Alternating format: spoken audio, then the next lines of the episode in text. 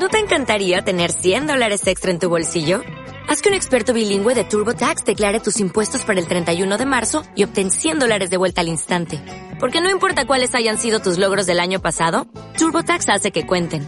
Obtén 100 dólares de vuelta y tus impuestos con 100% de precisión. Solo con Intuit TurboTax.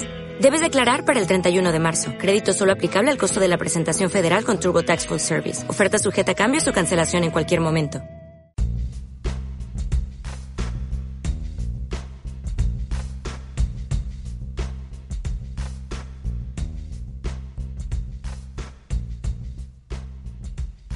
La emergencia.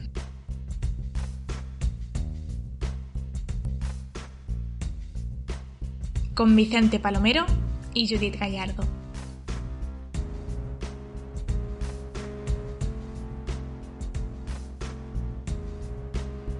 Bienvenidos un día más a La Emergencia, un podcast en el que hablamos de literatura y de lingüística. Hoy vamos a hablar de locución y doblaje. Estas dos profesiones son dos de las grandes desconocidas. Nos pasamos todo el día escuchando mensajes, viendo películas y series grabadas en idiomas que no entendemos. Sin embargo, detrás de cada mensaje que escuchamos, detrás de cada serie o capítulo que vemos y oímos para pasar el rato, hay muchos profesionales que dedican un gran esfuerzo en hacerlo comprensible para nosotros. Exacto. En el podcast de hoy queremos visibilizar el trabajo de locutores y dobladores. Hablar parece fácil. Es más, es algo que muchos hacemos este bien pequeñitos. Sin embargo, hacerlo para crear la voz que represente a una marca, para grabar un audiolibro o adaptar la voz de ese actor o actriz que tanto nos gusta, que tanto nos gusta ver y escuchar en la pantalla de cine, no es moco de pavo. Por eso hoy vamos a hablar con Lorena Gram. Lorena es conocida gracias a la plataforma TikTok en la que tiene 175.000 seguidores. En esta plataforma se presenta como músico, actriz y voice over. Además, Lorena ha hecho de todo. Tiene formación en conservatorio y está graduada como música especializada en viola y piano. Tiene también formación en publicidad y relaciones públicas. Su trabajo en publicidad le permitió descubrir su gran pasión, la voz. Como consecuencia de este descubrimiento se siguió formando en locución, doblaje y producción musical. Podéis encontrar más información en sus redes sociales y en su página web lorenagram.com. Vaya currículum. Sin duda alguna, Lorena tiene algo que saber de doblaje y locución con todo lo que ha estudiado y con todo lo que está haciendo y se está esforzando por esto. ¿Qué te parece? ¿Vamos con la entrevista? Adelante, lo estoy deseando. Hola Lorena, ¿qué tal estás? Pues muy bien, encantada de estar en vuestro podcast, me hace muchísima ilusión. El placer es nuestro. Pues nada, para empezar con la entrevista nos gustaría conocer un poco ¿Qué es lo que te inspiró para empezar con el doblaje? Pues mira, es muy buena pregunta porque así nos ubicamos un poco. Yo estudié publicidad eh, y empecé a trabajar como redactora creativa en dos agencias de publi. Entonces, parte de mi trabajo era redactar muchísimos guiones para otros locutores, ¿no?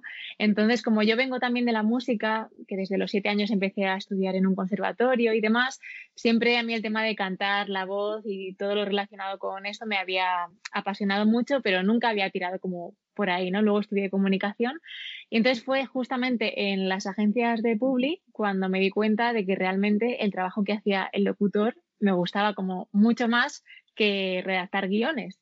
Entonces dije, oye, pues voy a empezar a formarme aquí y fue cuando di con la escuela Luisa Ezquerra, que tiene sede aquí en Madrid y Málaga, y dan tanto parte de locución, que es donde yo estoy más centrada, eh, y también parte de doblaje, doblaje de videojuegos, ficción, audiolibros, eh, todo tipo de doblaje. Y, me empezó a gustar un montón y bueno, pues hoy en día parte de mi trabajo es realmente grabar voces en mi home studio para diferentes clientes, empresas y como os digo sí que estoy más centrada en la parte de locución más que, que en doblaje, pero también el doblaje es que el doblaje es como otro mundo. De vez en cuando hago cositas, pero bueno, es otro mundo. ¿Y a quién admiras del mundo, no solamente del doblaje, también de la locución? Pues mira, yo es que mis profesores que están actualmente y bueno, llevan muchísimos años trabajando en activo, no solo en locución de spots, sino también en para Netflix y para un montón de series. Te puedo decir nombres como Coral Balas, que hace, es una locutora que hace muchísima publicidad y también eh, ficción. Eh, Jessie Martínez, también hace muchísimas series para, para Netflix y otras plataformas. Y también, por ejemplo, Teresa Marcos. Son como mis tres referentes. Son mis profes, pero es que además son muy buenos profesionales. Nos va muy bien porque, bueno, ya sabes, seguro que lo sabes, que el mundo de la locución y el doblaje no es muy, muy conocido. O sea, lo escuchas, ¿no? Escuchas voces, pero cuesta reconocer o cuesta que la gente pues diga nombres.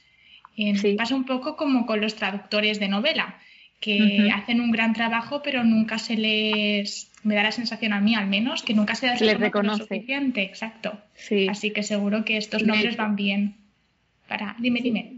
De hecho, ellos te cuentan que, son al final como cinco, ¿no? Que siempre ellos se conocen mucho porque es, un sector que sí que mucha gente quiere entrar en muchos aspectos, pero luego las mismas personas hacen muchas veces los mismos trabajos porque son voces de para esas marcas, ¿no? Que, que ya los tienen como fichados y al final cuando tú unes una voz a tu marca y la haces muy tuya, pues no quieres que la haga otra persona, ¿no? Entonces sí que ellos es un nicho que se conocen mucho. Em, Comentabas que estudiaste además música en el conservatorio. Sí. ¿Qué relación tienen para ti la música y la locución? Pues sobre todo el tema audio. Eh, yo siempre he sido una persona desde muy chiquitita que a mí los profesores en el conservatorio, me acuerdo mi profesor de lenguaje musical, que me decía que, que tenía muy buen oído. O sea, yo, por ejemplo, hasta hoy en día me, me saco las canciones y fíjate que sé leer partituras, por supuesto, ¿no? Pero me saco muchísimas canciones con la guitarra, con el piano, eh, de oído, sin haber, ¿no? Entonces tengo como un oído muy desarrollado. Entonces yo creo que eso, a la hora de locutar e incluso hacer acentos, que eso siempre lo he hecho por diversión total, o sea, me daba muchísima vergüenza. Yo veía una novela o una película y me ponía en el sillón a hacer acentos y mi familia se partía de risa, pero yo realmente nunca lo he mostrado. Pues yo creo que me ha ayudado mucho el hecho de desarrollar eh, desde los siete años el oído a la hora de escuchar un acento o escuchar una música y saber qué nota es o, cómo puedo hacer ese acento, aunque no lo haga parecido, pero aproximándome un poco a, por la dinámica de la voz. Es que al final es verdad que, desarrollas mucho a nivel auditivo. Entonces, hablabas, bueno, del oído, que eso es una ventaja que, por ejemplo, yo no tengo y que admiro mucho a la gente que tiene, porque soy totalmente sorda, o sea, muy sorda. Me cuesta muchísimo. Así que, bueno, es una ventaja para tu trabajo, por supuesto. Y otra es la voz. ¿Qué haces para cuidarla? Bueno, sobre todo es verdad que aquí ya entran muchos ejercicios fonéticos, ¿no? De logopedia y tal, que es verdad que en locución se da, eso es la base, ¿no? Como los ejercicios fonéticos y demás. Eh, pero sobre todo eh, tener la voz y la garganta muy hidratada. Yo lo del tema de parece una tontería, ¿no? El beber agua todo el día, pero es que aparte de que viene bien para hidratar el cuerpo, es que la, es fundamental para el tema de la voz. Y luego se hace muchísimo calentamiento vocal, ejercicios fonéticos, pues a nivel de eh, hacer diferentes acordes, por ejemplo, como con la voz, más arpegios. Bueno, haces como una serie de calentamiento en dinámica de voz que te ayuda mucho para preparar eh, la voz antes de locutar. También se recomienda, por ejemplo, no beber bebidas con cafeína, eh, que resecan muchísimo la garganta antes de ponerte al micro, por lo menos antes, eh, dos horas antes de locutar. Pero luego esto es tan personal que es lo que se recomienda hacer, pero luego te encuentras con locutores súper profesionales que ya están súper curtidos de hacer ese trabajo y a lo mejor se toman un café y te pueden doblar una, una peli entera o un audiolibro, ¿sabes? Pero sí que para, bueno, para, para empezar se recomienda eso. Luego también el tema de la postura corporal es eh, siempre se recomienda grabar de pie. De hecho, cuando estás en clase, siempre grabas de pie con tu micro. Pero yo, por ejemplo, eh, sí que como tengo aquí mi home estudio montado con la mesa, que es casi más un estudio de radio, como los locutores de radio que graban sentados, pues también sí que, por ejemplo, grabando sentado te recomiendan que no te, no te acuestes, te pongas, por ejemplo, al filo de, de la silla, estés erguido, porque la voz sale mucho mejor. Entonces son como una serie de ejercicios y de preparación que para el tema de cuidar la voz, eh, como que implicas todo el cuerpo. Entonces son importantes tenerlos en cuenta. Los previos deben de ser interesantes, ¿eh? ver ahí a la persona montándose todo él. sobre todo cuando haces eh, los ejercicios de calentamiento, que al final, y luego la respiración, se me ha olvidado, la respiración sobre todo diafragmática, que es el hecho de, no llevarte el aire a los pulmones porque te ahogarías totalmente, sino esto es como el yoga o la meditación, todo lo que tenga que ver con respirar con el estómago, el diafragma, eh, es fundamental. Y te digo que cuando haces calentamiento, yo digo, la gente que me esté escuchando, porque claro, eh, o sea, te pones a dar voces aquí y dices tú, mis vecinos se tienen que entretener muchísimo. Y luego el tema de cantar, eh, de hecho, yo como suelo cantar ya desde que era pequeña, mis profesoras siempre me, me han dicho que, que cantar viene muy bien para relajar relajar las cuerdas vocales y demás. Entonces, bueno, todo esto si se puede hacer antes de grabar, mucho mejor. Genial. Le haces un concierto a tus vecinos. bueno, bueno, de hecho, literalmente di un concierto en, la, en el confinamiento. Sale un vecino que tengo aquí enfrente. Eh, bueno, es que eso fue muy fuerte, ¿no? Pero David, si escuchas este podcast, pues un saludo. Pero salí a la terraza y canté y ahí directamente di un, un concierto a todo el vecindario. Qué guay. Mira, la cuarentena tuvo cosas positivas también. Nos hizo conocer a los vecinos y los talentos ocultos o no tan ocultos de los vecinos de delante, de al lado. Totalmente. Em, comentabas lo de hacer voces. Bueno, yo personalmente te conocí porque hacías voces en, en TikTok. Eh, ¿Cómo decidiste meterte en TikTok? Bueno, pues eh, realmente, mira, justo viene muy bien porque acabamos de hablar del confinamiento y fue justamente en, llevábamos todos como dos meses encerrados o por ahí, o incluso menos, un mes. El encierro se me hizo muy largo, pero a lo mejor llevábamos un mes. Y, bueno, se empezó a hablar un poco de esta red social. Y es verdad que yo te reconozco que, además me hacen esta pregunta mucho en las entrevistas, y yo reconozco que al principio era un poco reacia a esta red social porque no sabía muy bien qué me iba a encontrar ahí. Pero luego un poco investigando, pues un poco fruto del aburrimiento, entre comillas, de estar tanto tiempo en casa, que es verdad que yo soy una persona que siempre he estado cantando, tocando instrumento, escribiendo, siempre estoy como haciendo cosas a nivel de creatividad, me gusta mucho, no me aburro, pero sí que me metí un día en la plataforma, empecé a investigar y bueno, vi que había ahí pues una posibilidad de empezar a hacer pues un poco acting, que yo también estudio interpretación en Central de Cine, eh, acting, tema de voces y dije, bueno, voy a, voy a investigar y experimentar por aquí. Y fue en el confinamiento, empecé a hacer vídeos, mm, todavía no enseñando mi voz porque me daba como mucha vergüenza. Yo hacía actings de otras voces, porque se puede doblar el acting de otra voz, ¿no? Y bueno, hasta que un día de repente se me ocurrió hacer la voz de, de informativos y eso fue bastante fuerte porque yo lo hice un poco por, bueno, estudio locución, entonces para mí era un ejercicio y me pareció, bueno, pues bien enseñarlo y al día siguiente de repente ese vídeo tiene 300.000 reproducciones y un montón de gente poniéndome, ay, por fin he encontrado a la voz de, la sexta, noticias de Mediaset y yo, no, no, que yo, que yo no soy. y luego me pasó eh, lo mismo con la voz de Spotify, que claro, yo la cuña de tanto escucharla me la sé de memoria. Entonces hice un poco la voz de la, locución de Spotify y igual ese vídeo a, lo mejor tiene un millón o dos millones de, de reproducciones. Y claro, todo el mundo, ahora me puedo morir tranquilo porque ya sé quién es la señora de Spotify. y yo, Dios mío, la locutora que, que obviamente ahora mismo no sé yo, a lo mejor algún día soy yo, pero digo, me, querrá matar, ¿no? Porque vea esta chica. Pero, pero nada, la verdad que a partir de ahí empecé a hacer voces y luego lo de los acentos también empezó un poco a fluir. Dije, bueno, pues voy a hacer un acento, que a mí el acento latinoamericano y demás, los acentos, que obviamente hay muchos, me, me gustan. Entonces fui experimentando y eso también como que llamaba la atención, pero yo siempre digo que no empecé a hacer vídeos con el objetivo de que me viera mucha gente o de que por ganar seguidores o todo eso, sino porque al final es algo que forma parte de mi día a día que hago, ¿no? Trabajo de ello en locución y dije, pues voy a enseñarlo. Y la verdad que me sorprendió como la acogida que, tuvo, que tuvo eso. Comentas, bueno, eso, que no te esperabas tanto, tanto revuelo, ¿no? ¿Cómo llevas ahora que la gente te conozca más?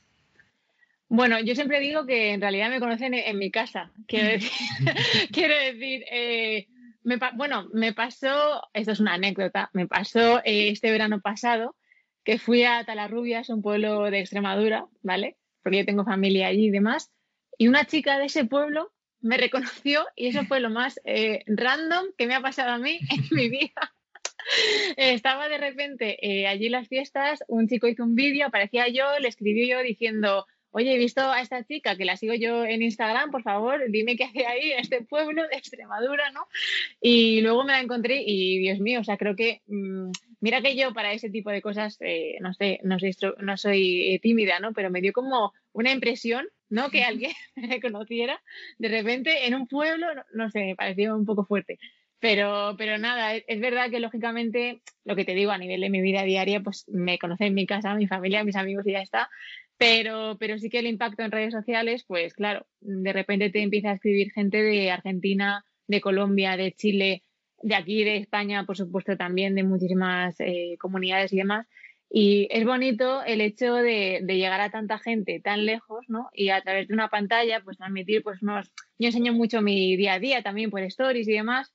Entonces, no sé, transmitir una energía y que la gente lo acepte y le haga sentir bien, ¿no? A través de lo que haces, que es un poco el feedback más cercano que tengo. Y como todo siempre tiene, bueno, su parte mala y su parte buena, pero eso también cualquier trabajo en la vida real, eh, quiero decir. Pero yo me quedo con la parte buena y es eso, el poder llegar a, muchísima gente me, me, hace muy feliz, la verdad. Y a nivel laboral, ¿lo has notado? Que a lo mejor pues en algún casting te digan, ay, sí, yo te he visto, no sé, o pues fíjate, a nivel laboral de tema locución, muchísimo, porque yo, bueno, a partir de todo esto empecé también en el confinamiento a, a montarme mi página web con mis demos de locución y demás, que lo voy alimentando día tras día. Y sí que es cierto que fue a partir de aquí cuando, claro, al darme más a conocer encima por algo que forma parte de mi trabajo, no que esté desconectado, sino que es que al final está conectado, sin querer al final, ¿sabes? Quieras que no, es como que hice un poco de mi día a día el hecho de llegar a más gente a través y que eso forme parte de mi trabajo, ¿sabes? Eh, que mucha gente me dice, pero era una estrategia, digo, no, no era una estrategia, o sea, fue todo muy orgánico, ¿sabes? Entonces, a partir de, ahí sí que me contactan, pues eh, he notado que me contactan muchas más productoras o empresas por esa parte, pero luego, por ejemplo, eh, del tema actriz y en campañas de publicidad, que yo estoy con diferentes agencias de modelos y actrices de Publi, ahí sí que realmente las redes sociales mm, no sé hasta qué punto tienen impacto, porque a ti te un poco te, cogen por un casting que haces, un vídeo que haces en tu casa y supongo, supongo que a algunas productoras les, dará, les dará igual quién seas en redes sociales, sino que hagas un casting bueno, eh, que demuestres lo que sabes hacer y por eso te cogen en, para un anuncio, por ejemplo, para otro proyecto. Pero esto es como todo, habrá gente que le influya y habrá gente pues que, que no. Pero sí que a nivel laboral sí que por esa parte, sobre todo de voces, sí que lo he notado bastante. Pues ahora me gustaría hacerte más preguntas relacionadas con lingüística. Nosotros somos lingüistas. Es una profesión que tampoco se valora mucho. Ya aprovecho para quejarme. Pues muy Nadie la conoce. Así que, bueno, vamos a hacerte algunas preguntas relacionadas con, tu trabajo de locución y la lingüística. La primera sería, pues, cómo trabajas la fonética y la prosodia para tu trabajo, ¿no? Si hay alguna diferencia con el trabajo, por ejemplo, de un locutor o de un doblador con, la, con el trabajo que debe hacer un actor, por ejemplo, una actriz. Eh, realmente eh, la técnica vocal se aplica, esto nos lo comentó nuestra profesora de, sobre todo de logopedia y demás, se aplica tanto a presentadores como a actores, como eh, pues incluso políticos y demás personalidades que tienen que dar, pues eso, tienen que tener una capacidad muy fuerte de comunicación ante un público.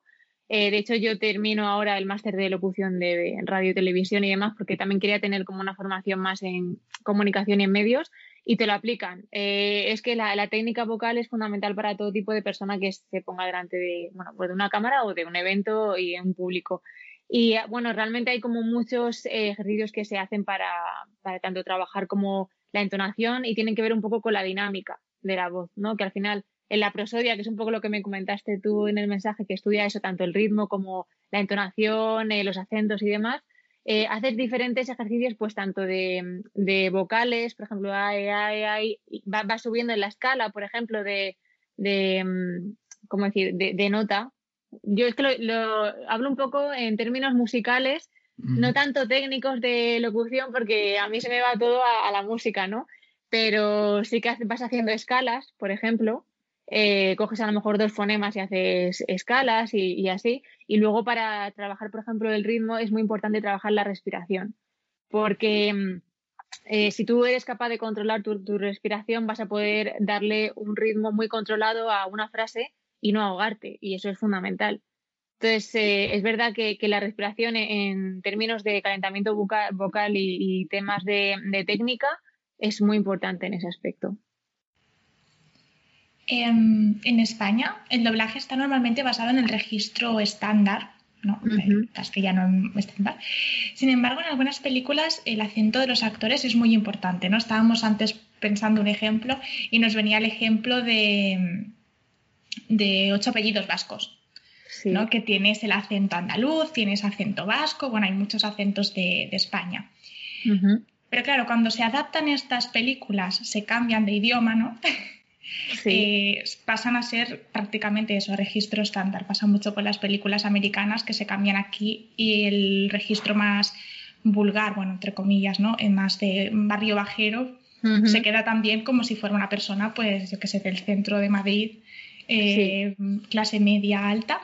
¿Cómo crees que, que se deberían traducir o adaptarse estos acentos de otros países en los doblajes. Yo opino lo mismo igual que tú, porque a mí me chirría mucho cuando sé cómo es la voz de un actor y de repente escucho un doblaje que digo, Dios mío, es que le quita toda la personalidad por completo al actor, porque yo eh, considero que se debería, es verdad que como tú dices, el tema del acento y la entonación y la dinámica que el actor eh, real le está dando, se debería de ajustar mucho luego al doblaje, porque si no es verdad que hay una distorsión de personaje muy, muy clara, porque por una parte estás viendo a un personaje que luego le quitas el doblaje y dices, pero si es que me está transmitiendo otro mensaje totalmente diferente. Eh, de hecho, eh, me, ha pasado eh, con una producción que han hecho ahora para Prime Video que se llama Tres Caminos, creo. hacen como un acento, Alex González, que es un actor español, hace como un acento mexicano y demás, pero en muchas partes, o en casi todas, está como doblado. Pero es como su misma voz doblada al mexicano. Han hecho algo ahí como muy raro, que no sé por qué, y es como una distorsión muy extraña porque digo, es que es como que pierde credibilidad el mensaje. Entonces, creo que, mm, ya ves tú que yo lo, esto es de mi, por supuesto, muy humilde opinión, pero, pero sí que creo que, que aunque se doble, se debería ajustar y tener muy en cuenta el tema de, del acento, la dinámica de la voz real y demás, porque si no, para mí pierde como mucha eh, esencia del personaje. Perfecto. Em, ¿Qué más quería decirte? ah, vale. Em, es que la verdad es que tu voz, sinceramente, ¿eh? engancha, ¿eh? Yo te estoy escuchando y he perdido la noción de lo que quería decirte. Ah, bueno, pues oye, pero muy bien. tu voz también es muy bonita, es muy dulce. Ah, muchas gracias. Yo no la he trabajado nada, ¿eh? O sea, que bueno. aquí habrá unas cosas, pero bueno. Sí, la última pregunta que quería hacerte ya por mi parte es qué aspectos lingüísticos afectan más a la hora de doblar la voz en otro idioma. ¿Qué crees que es más importante? ¿Más tema prosódico, sintaxis? Em, yo creo que, bueno, a la hora de doblar es muy importante lo de encajar en boca eh, tus frases y demás. Eh, eso como lo fundamental ¿no? del doblaje, eh, que a nosotros los, los estudiantes cuando estamos en clase nos cuesta tanto, porque tienes que estar pendiente del texto, pero a la vez pendiente del actor. Y como te pases un poco, ya hasta luego, porque el actor tiene la boca cerrada y tú sigues hablando. Y bueno, para mí eso, la sincronía, que se llama en, en nivel más técnico, es lo más, lo más difícil del doblaje realmente, porque al final tú cuando locutas también obviamente tiene su complejidad, pero bueno, muchas veces ves el vídeo de referencia, otras veces que no lo ves tanto y tú tienes un tiempo y sabes que en 30 segundos tienes que encajar la locución y más o menos con tu dinámica y demás, pues puedes hacerlo. Pero el tema del doblaje, la sincronía a nivel técnico para mí es lo más difícil. Y luego, pues eh, en, temas de dinámica, eh, acercar mucho tu voz, por ejemplo, a la personalidad del actor que esté en la pantalla, ¿no?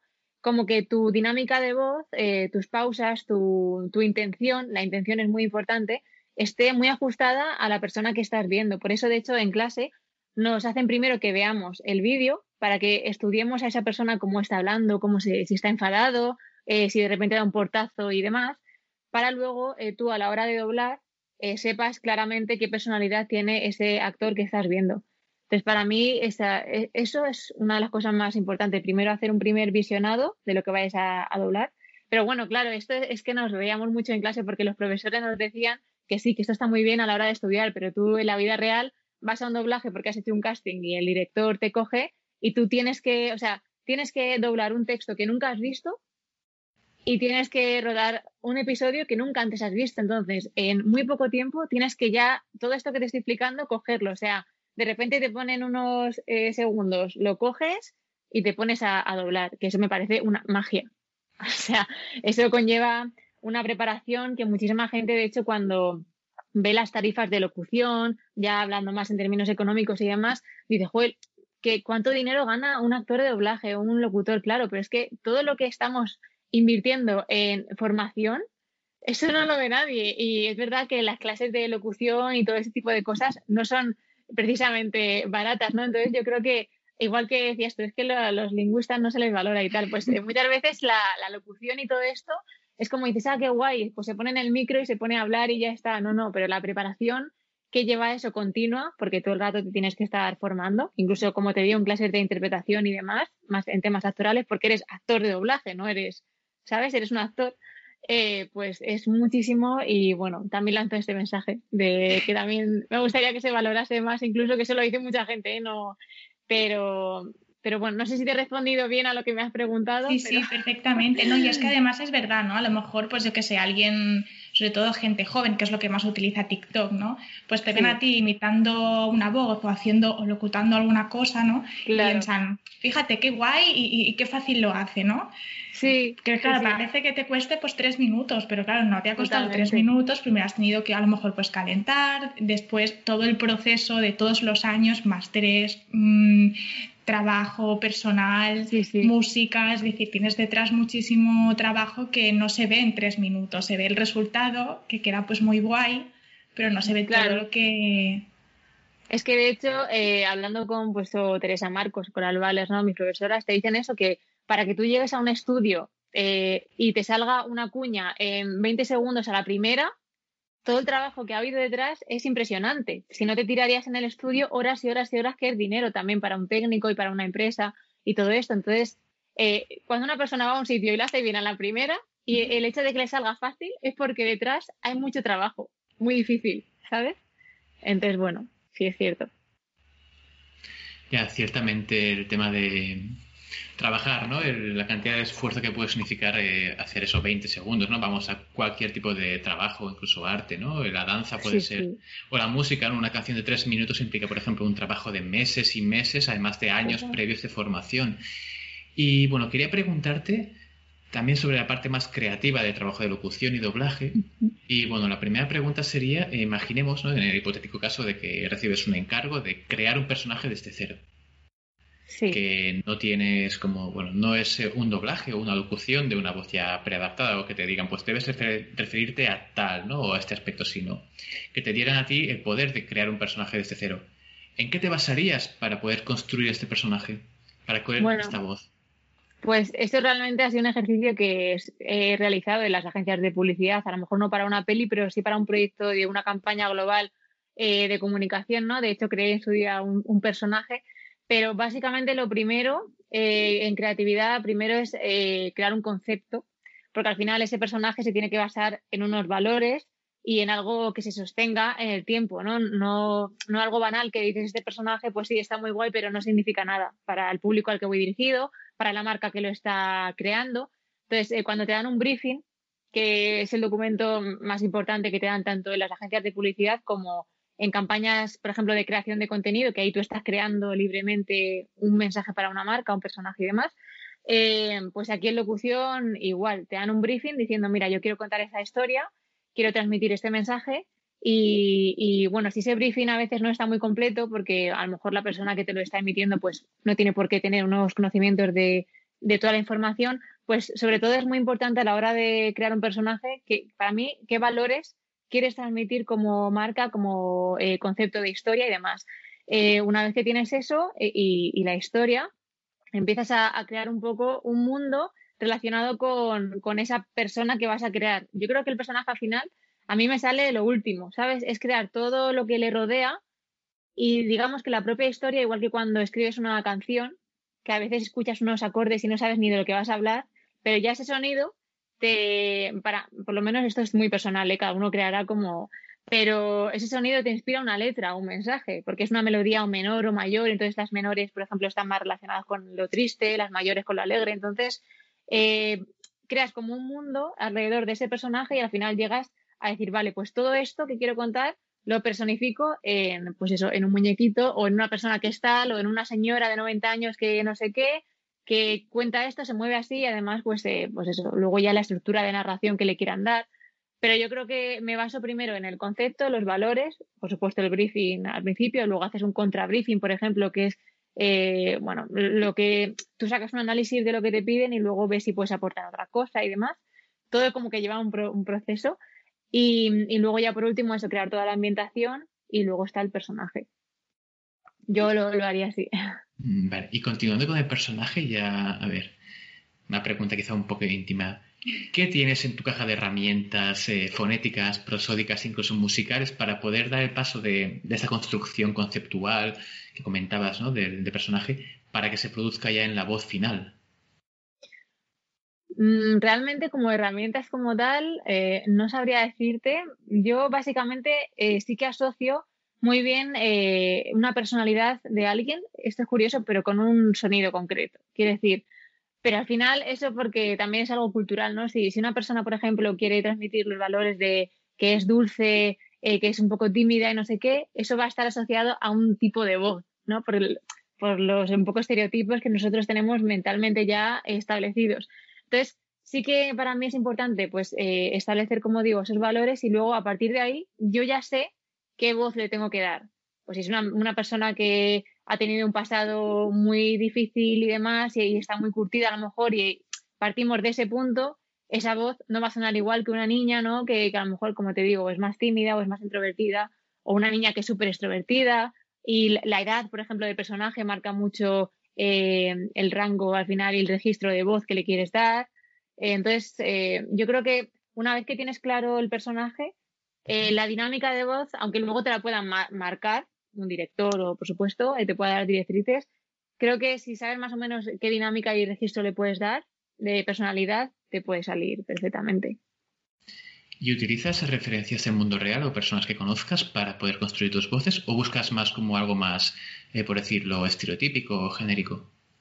Pues realmente a la hora de crear nunca busco referentes de voces porque hay una cosa un poco para mí peligrosa que es que está bien, y yo tengo, bueno, sí, referentes, ¿no? Pero, pero cuando creas, aunque tengas referencias, mm, para mí tienes que dejar un poco de espacio, porque como tengas esas referencias muy integradas, sin querer, te vas a poner en el micro y tu voz va a sonar igual que la referencia que tanto te gusta.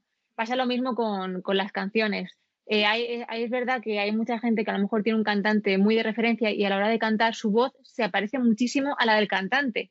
Y igual que en música, lo, y, para trabajar con marcas lo, lo, que yo creo que más se valora es que realmente tu registro de voz sea único y vamos, que te escuchen a ti y sepas que sea, o sea, sepan que eres tú, ¿no? Entonces, eh, a la hora de buscar referentes, sí que tengo a lo mejor en el imaginario pues algunos establecidos, pero sí que a la hora de crear me separo mucho de ellos y, pruebo a grabar tomas y tomas y pues sobre todo veo que no se parezcan ¿no? A, a lo que ya está, porque si no entonces perdería toda la gracia claro, tiene sentido. Y otra pregunta también un poco graciosa, hablando de esto, de gracia, ¿no? ¿Serías capaz de locutar en otro idioma? Sí, de hecho, locuto en inglés también.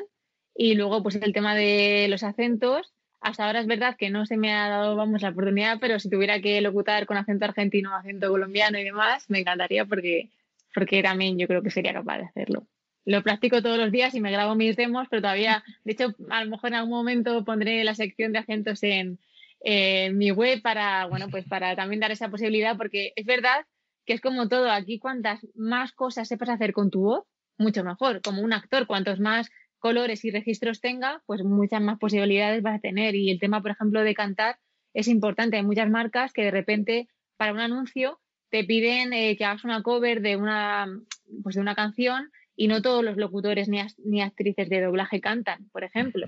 O vas a hacer una producción y de repente tu personaje también canta y si cantas pues mucho mejor, ¿no?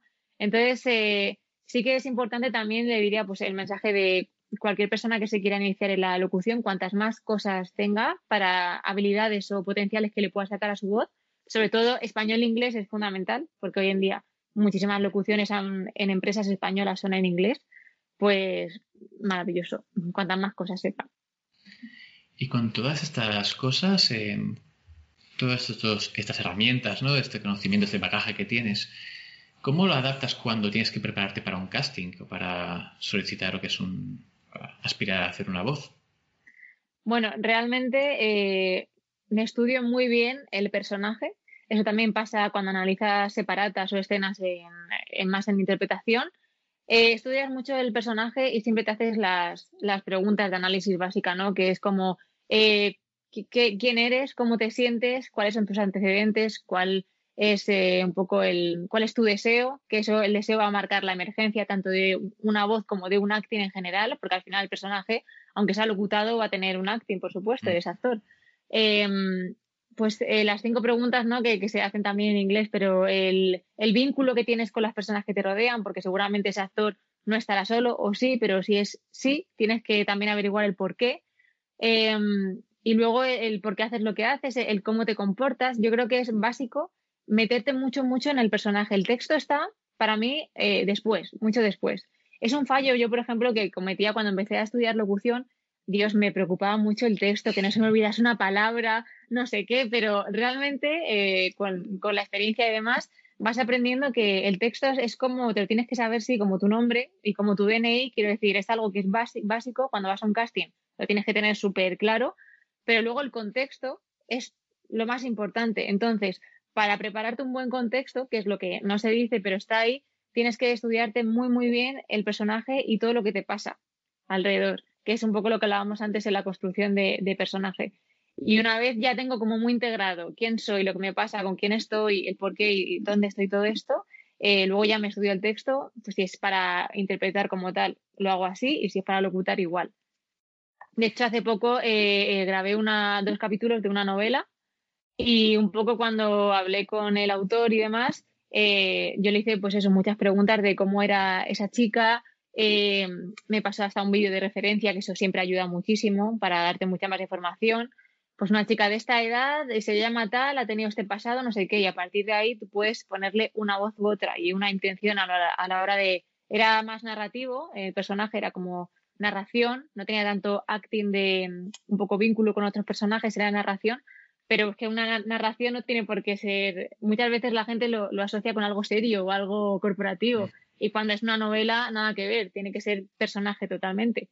Entonces, eso, primero me estudio el personaje y luego ya voy al texto. ¿Y cómo funciona un casting de, locución o de doblaje?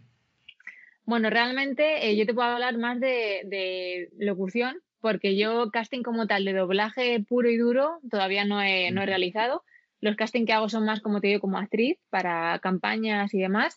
Eh, pero de locución, básicamente, más que un casting, lo que primero hace una marca es te pide las demos. Tú tienes que tener unas demos muy importante eh, a la hora de crearte un portfolio de locución, mostrar varios registros. No puedes tener unas demos de todo voces corporativas, todo voces de Spotify, ¿no? Entonces, tener un portfolio donde puedas, eh, igual que un videobook de una actriz, pues tiene que haber comedia, drama, monólogo, todo esto, pues lo mismo en un, en un portfolio de locución. Entonces lo que hacen es que si les cuadra tu voz, te seleccionan básicamente y luego te explican el proyecto. Tú a partir de ahí eh, estableces, ellos te piden un presupuesto. Yo no tengo unas tarifas de estos minutos cuesta esto, porque yo valoro cada proyecto de forma personal. Es que valoro eh, qué proyecto es, la marca que es, el tipo de pieza, todo eso en función de, del precio que se establezca si es aceptado, pues ya se empieza a trabajar y se entrega la, locución en este caso. ¿Y en qué te fijarías, por ejemplo, para un proyecto que sea uno? Que estado, hemos estado un poco cotilleando en tu web y hemos visto que tienes, por ejemplo, el doblaje de, Alexa, de Siri, y también tienes el del Google Maps, de GPS. ¿En qué se diferenciarían estas dos voces o en qué te fijaste para hacer una y después hacer la otra? Pues realmente es que eh, es al final un poco las voces de los dispositivos. Yo me pongo los dispositivos in situ y yo digo, porque aunque parezcan iguales, no son iguales. Es que la, voz del, GPS para mí, yo no las entiendo como iguales. Es como un poco más sonreída, es como esa señora que siempre está contenta. A 300 metros, gira a la izquierda. Es como así.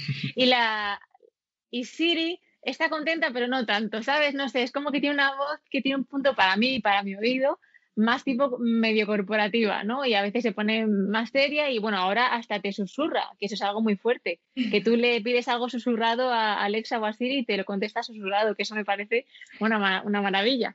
Pero básicamente yo me enciendo los dispositivos y un poco si, si veo que me pueden, pues eso, eh, transmitir entonaciones y demás diferentes, pues intento de plasmarlas. Igual, por ejemplo, tengo la demo de, de Tokio, La Casa de Papel, y por ejemplo, yo ahí sí que es una locución con mi voz, sí que es como si yo fuese ese personaje, no, no es un doblaje, por ejemplo, de, de Tokio como tal. Y también, pues eso, intento poner locuciones de, cine para que no sea todo publicidad o corporativo o, o, voces robóticas, porque hace poco tuve que, o sea, hacer un proyecto locutar para un robot, que claro, ahí sí que te piden, pues mira, eh, es un robot para un evento y tal, eh, yo quiero una voz como la que has hecho más de, de Alexa. Entonces, bueno, pues pues ya le das esa intención. Pero, por ejemplo, es curioso que hay mucha gente que la voz del GPS y de Siri le parece igual, y para mí la de GPS es más sonreída que, la otra, por ejemplo. No sé, es todo tan subjetivo, los sonidos. Sí, sí, que como llevas ya 400 kilómetros te dice, estás a punto de ir a tu destino, ¿no? Como alegre, ¿no? O una rotonda, eh, también que no, sé, bueno, en Madrid imagino que no, pero lo que es en Cataluña y eso, pronuncia las palabras los nombres de los municipios en castellano cuando está escrito en catalán, con lo cual no sabes dónde estás, exacto, se vuelve muy loco. Ah, y claro, ese tipo dice como riéndose, es como, usted, eh, señor GPS, se está riendo de mí. Tan mal conduzco, gracias. Pues sí, es muy gracioso. Sí, sí, además como no tiene acento catalán, claro, dice las, las calles están en catalán, pero él lo dice en castellano, entonces todas las jotas las hace españolas. Y queda como yo pensaba que lo diría en catalán. No, no, te lo dice a, lo castellano y claro, te dice que te suenan calles que no existen. Son muy, muy, Claro, claro. Más de uno se habrá llevado algún accidente por culpa de estas cosas. ¿Dónde estoy? ¡Pum! Golpe. Claro. Dios mío. Y bueno, hablando de este tipo de, situaciones como más impactantes o memorables, ¿de qué trabajo de voz, de locución estás más orgullosa? Pues mira, para mí el de la novela fue algo como muy diferente, porque yo eh, hasta ese momento, pues sí, había em, hecho locuciones, por ejemplo, para vídeos corporativos, sobre todo es lo que más te solicitan, porque un vídeo corporativo eh, tiene muchas utilidades. Quiero decir, hay empresas que lo utilizan para vídeo interno para mostrarle a los clientes en las reuniones, luego también hay vídeos corporativos para eventos. Eh, tienen muchas posibilidades ese tipo de formato y es una de las cosas que más, más te piden y más si tienes una voz como muy suave, muy agradable, muy tal, pues todo eso al final muestra una cercanía que, a las marcas sí que es verdad que les gusta. Pero, por ejemplo, lo de la novela fue algo para mí como muy diferente. Ah, bueno, y también un jingle que hice para una radio. Como yo canto, pues también hice un jingle y me pareció muy, muy guay también. Eh, pero la novela me, gustó. Fue una experiencia que además como me tuve que, pues eso, meter en una historia y demás, sí que me pareció bastante interesante. Pues sí, hablando de novelas, la siguiente pregunta vais sobre un problema de traducción. A ver, como persona creativa que eres, ¿no? Que has tenido que encontrarte con problemas de, bueno, habrás visto de doblaje. Hace unos años, en una serie conocida por todo el mundo que es Juego de Tronos, no sé si vas viendo por dónde va la pregunta. Sí, sí, sí. En una, de las últimas temporadas, un personaje llamado Odor. El Odor viene de un juego de palabras es un juego de palabras que es completamente intraducible del inglés al castellano. Que se dijo el hold the door a aguanta el portón. Eh, ¿Recuerdas todo esto? ¿Qué te pareció a ti como experta en doblaje y locución? Me parece también eh, un fallo bastante importante cuando se hace una traducción. También pasa con los títulos de las películas. Que de repente es como que en inglés suena muy bien, lo bajas al castellano y dices tú, pero ¿esto qué es, no? Eh, al español no. Eh, yo es que creo que, cuando es una, son tipo producciones así, no pasaría nada por, eh, quiero decir, dejar el título como, como está o, bajarlo de otra manera, porque es verdad que igual cuando, como hemos comentado antes, se doblan a los personajes, pierde toda la fuerza, lo mismo pasa con, los nombres, con los títulos de las producciones. Creo que a mí, a mí tampoco me, gusta demasiado ese tipo de, de bajadas porque no se traducen realmente con el significado eh, que tienen y tampoco suenan igual y por lo tanto si no suenan igual no te, no te están transmitiendo el mismo mensaje. Y es muy importante a la hora del personaje, su nombre y demás, eh, cómo suena, por ejemplo, que esto es algo, eh, te está transmitiendo ya unos valores de, de, personaje. Si el nombre pierde fuerza, a lo mejor ese personaje no te está diciendo lo mismo que si le cambias de nombre. ¿sabes? Entonces, igual pasa con los anuncios que la música es algo que está ahí, pero es un personaje más para mí y para mucha gente, ¿no? Si ya a una marca o a un personaje le, cambias la melodía, el mensaje cambia por completo. De hecho, el trabajo de investigación que realicé yo para mi final de grado, hice análisis musical, bueno, en este caso de los fashion film, que son producciones específicas de, moda, pero se podría aplicar a todo tipo de producciones, y analicé con la partitura, ¿no? Eh, realmente rangos de, de los anuncios donde si le cambiabas la, eh, bueno, pues un poco por la estructura que tenía y la melodía y la clave, la que estaba escrita y demás, si se lo cambiabas a otro y le ponías otra otra melodía, el mismo anuncio, la misma marca y el mismo personaje te estaba diciendo un mensaje totalmente diferente. Entonces, eh, ya no solo la música, con el tema de, los sonidos es muy importante cuidarlo y cómo suena un nombre, cómo suena un título, porque afecta muchísimo a un mensaje, aunque se dé por hecho que, que no, que lo traducimos porque si no, no lo entendemos, ¿no? Ya, exacto, ¿no? En este caso también es complicado para el, guionista, entiendo, ¿no? Que si el nombre del personaje fue creado como a lo mejor décadas antes de que se publicara esta escena, es cómo traduces esto, cómo adaptas esto cuando es una trama de guion que se desarrolla como cinco o seis años después, ¿no? De, las, de la serie. Claro. Y bueno, hablando también de series, eh, hace poco, bueno, eh, se emitió en Netflix Memorias de Idún, una novela de ah, Laura Gallego. Y bueno, esta es una serie que es, el libro es una trilogía fantástica que se decidió adaptar a, anime. Ajá. Pero para el doblaje eh, hubo una pequeña polémica porque Laura Gallego aprobó unas voces para los doblajes, pero después la productora y Netflix decidieron cambiarla a actores que, si no me equivoco, eran quizá alguno de élite o otras series más de moda. Que bueno, viene a ser lo que es el Star Talent, ¿no? Tengo entendido. Y Laura Gallego di que las críticas vinieron por el tema de las, del doblaje, que era muy malo, y la misma Laura Gallego decidió no vender los derechos de la segunda temporada por este problema.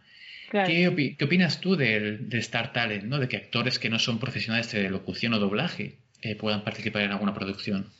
Pues eh, yo creo que eso me lo aplico a mí misma, incluso en, en, algunos aspectos. Yo, por ejemplo, doy mucha importancia a no hacer un trabajo si no estoy preparada, porque al final eso, tanto para un locutor, actor de doblaje, como un actor en sí mismo, es contraproducente, porque al final, eh, aunque tú tengas muchas ganas de...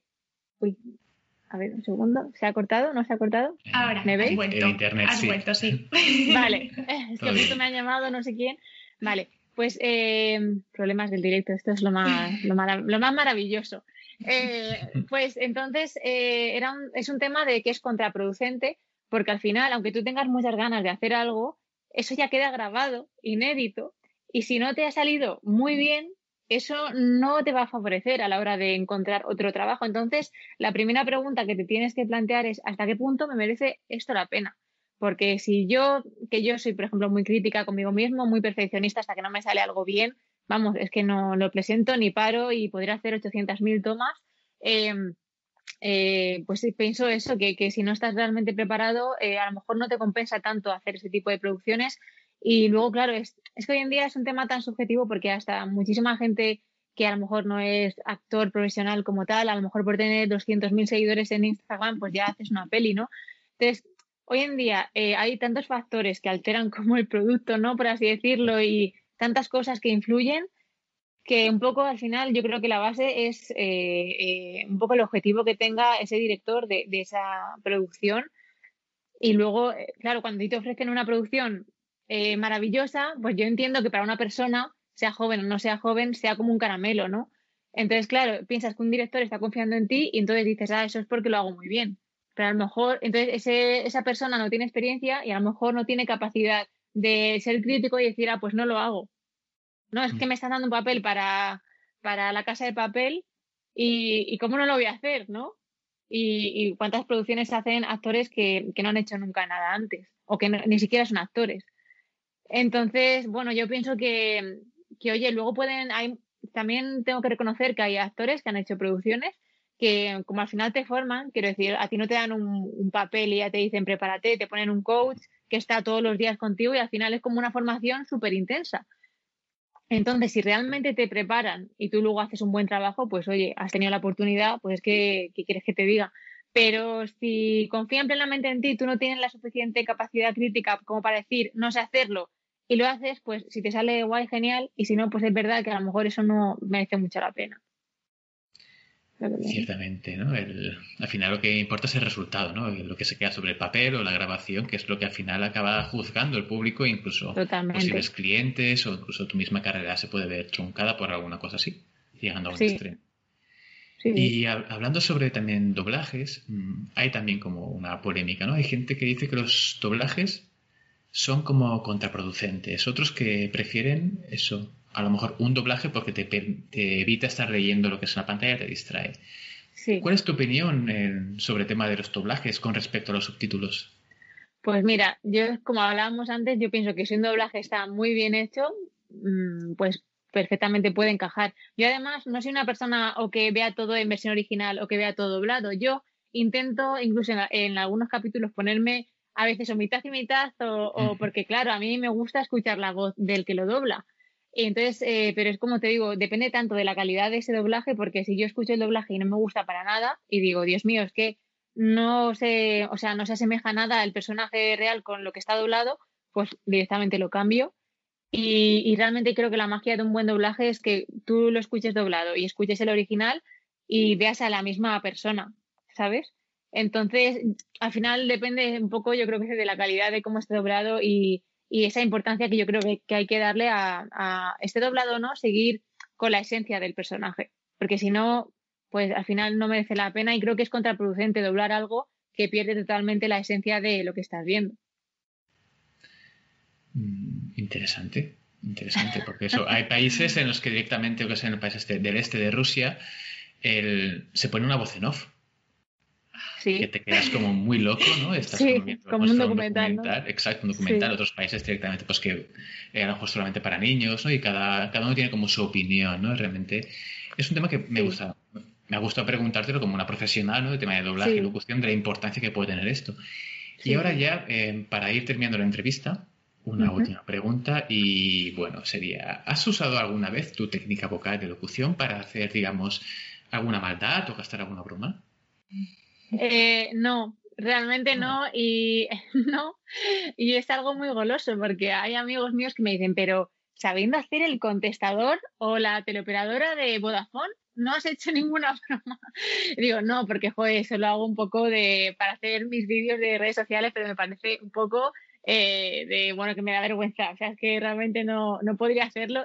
Si lo haría sería alguien de confianza y no descarto que algún día me invente otra voz o haga algo y lo y lo hago porque, bueno, puede resultar muy gracioso, ¿no? Pero sí que muchas veces hay gente que me propone en comentarios, eh, ¿podrías hacer una broma de telefónica llamando a Vodafone? Digo, no lo voy a hacer, por Dios, que luego me denuncian y terminamos todos fatal. pero, pero todavía no, pero bueno, me queda pendiente, la verdad. Ni tampoco a estos comerciales que te llaman como una y otra y otra vez de hacerte pasar por otra persona, ¿no? Es que Lorena no está, este número no es de Lorena. No, pero más de una vez me han dado ganas de, le atiende el contestador automático. Me han dado ganas de poner esa voz porque es como, no quiero hablar, son las 3 de la tarde y, o sea, no puedo, ¿sabes? No me llames a estas horas. Y de hecho, ese fue un vídeo que hice para, para TikTok, ¿no? El, el que te mande Vodafone y le ponías el contestador. Me ha dado ganas, pero como te digo, todavía no, no lo he hecho. Pero, por ejemplo, cuando viene el coche, raro es la vez que no pongo la voz del GPS cuando hago un viaje porque es que me sale sola o voy leyendo los carteles y a la persona que tengo al lado me dice, ya, ya está bien, para el contexto que ya tenemos bastante con el GPS que contigo, pero, pero, pero sí, la verdad, el GPS sí que lo pongo bastante y bueno, también cuando estoy en mi casa y me pongo a hablar de repente en colombiano y bueno, pues, pues ya está, las personas que están a mi lado se ríen y pasamos un buen rato, que es lo importante, yo creo. Pues sí, es lo más importante de todo. Ponerle humor pues, a las cosas. Exacto, echarle unos jajas, ¿no? Risas. Bueno, pues hasta aquí la entrevista. Eh, ha sido un verdadero placer, Lorena, hablar contigo. Hemos aprendido un montón sobre locución y doblaje. Sí, para mí también. Y, nada, em, que te vaya muy bien. Sí. A vosotros también. Te seguiremos por tus redes y te seguiremos viendo que, que nosotros también nos hace, nos hace mucha gracia cuando haces voces.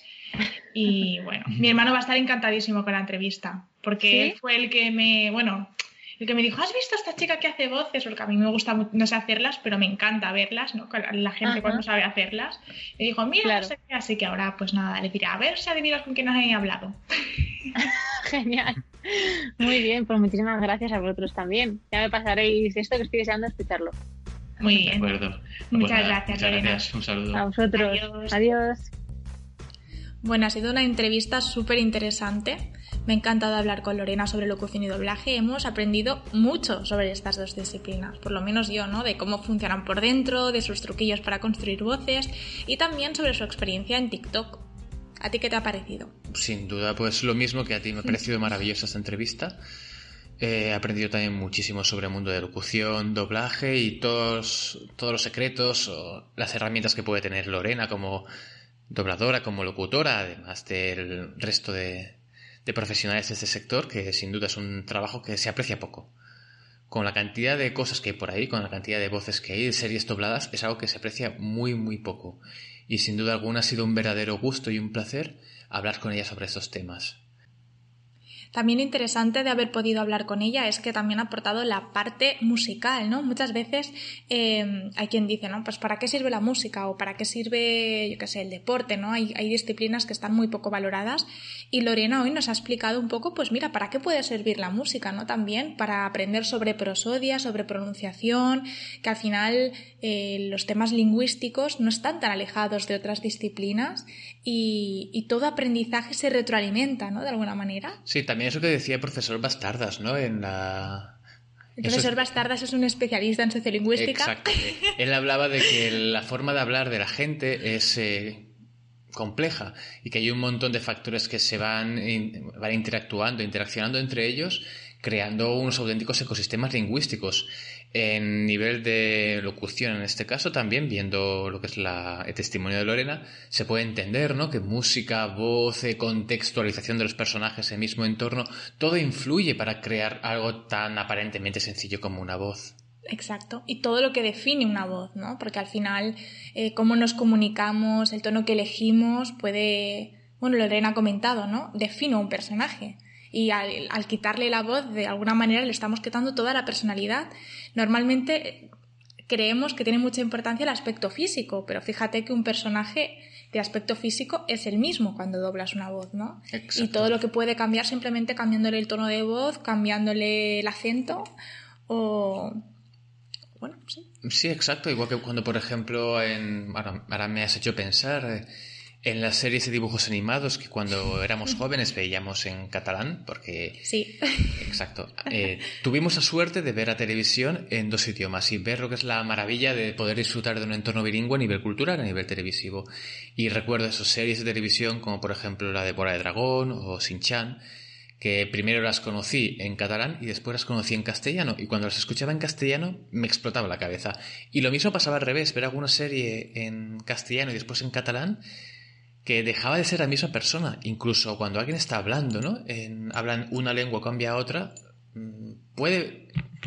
Lo podemos entender como si fuera casi otra persona, ¿no? Esta forma de comunicarse. Sí, totalmente. Yo veía el detective Conan, que lo veía en catalán, y, y cuando una vez, no sé por qué, lo vi en castellano, un capítulo, y el detective Conan era otro personaje, o sea, tenía una voz de señor mayor, era un niño ese personaje, no se le escuché y dije, por favor, es que no pude ver el capítulo, o sea, que es que realmente eh, es muy importante, es muy, muy importante. Exacto, y no somos conscientes de la importancia que tiene el trabajo de doblaje y también de locución, ¿no? Vamos a pensar en anuncios de televisión, vamos a pensar en las líneas del metro, ¿no? Incluso en, como comentábamos en la entrevista, las voces robotizadas, ¿no? De dispositivos como el GPS de, de Google, Siri, Alexa, que son voces que tienen una definición muy concreta para transmitir una serie de valores y transmitir una serie de, de mensajes, ¿no?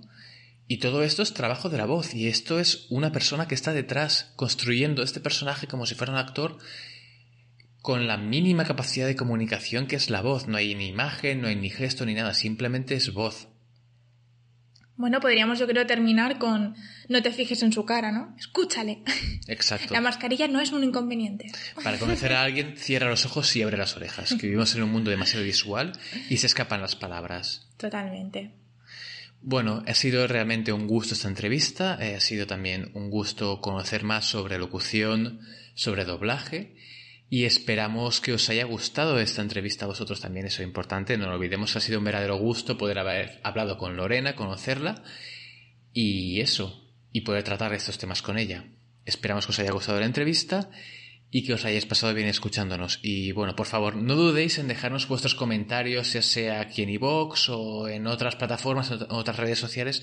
Podéis escuchar este podcast, eso, en iVoox o en Spotify, y nos podéis encontrar en Instagram, en Facebook, en Twitter o en nuestro blog, lemergence.com o lemergence.com, como dicen algunos. Bueno, todo el mundo dice Lemergence. A ver si nos va a tocar cambiar el nombre de la página. es más exótico, a mí me parece bastante más atractivo, ¿eh? Lemergence. Sí. Les da un toque um, como, como inglés, ¿no? Lemergence. Pues yo pienso en tablas de quesos con este nombre. Lemergence. Tablas de queso y una baguette y un señor así como francés con la boina de lado, así muy estereotípico. No, no, la primera persona que lo dijo fue Minajin, que también le, tenemos, le hicimos una entrevista por aquí por podcast, pero yo creo que hay mucha gente, nadie dice el emergence, somos muy vastos. Cambiaremos el texto al, al sistema fonético a ver si alguien lo entiende con la acento ahí marcado en la E. No, no, pero es divertido, es divertido ver cómo también todo el mundo encuentra su interpretación en el nombre. Eso también es guay. Es- quizás no sería mejor con este nombre. No lo sé. ¿Qué opináis vosotros? Contadnos. También, ¿Os gusta más? ¿Os gusta más la emergence, la emergence, la emergence, le emergence, le mergence, gence lemer? Ya Bueno, saben. que nos vamos. Eso. Hasta la próxima. Hasta la próxima.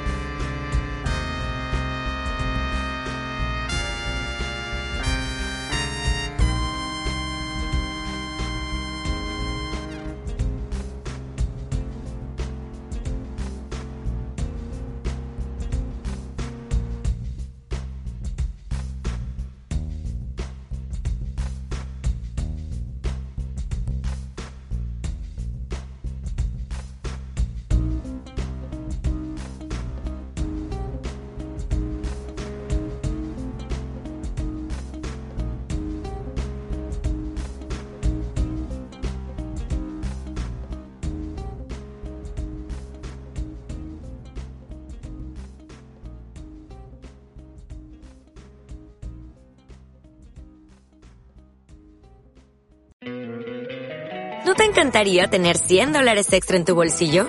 Haz que un experto bilingüe de TurboTax declare tus impuestos para el 31 de marzo y obtén 100 dólares de vuelta al instante. Porque no importa cuáles hayan sido tus logros del año pasado, TurboTax hace que cuenten. Obtén 100 dólares de vuelta y tus impuestos con 100% de precisión. Solo con Intuit TurboTax. Debes declarar para el 31 de marzo. Crédito solo aplicable al costo de la presentación federal con TurboTax Full Service. Oferta sujeta a cambios o cancelación en cualquier momento.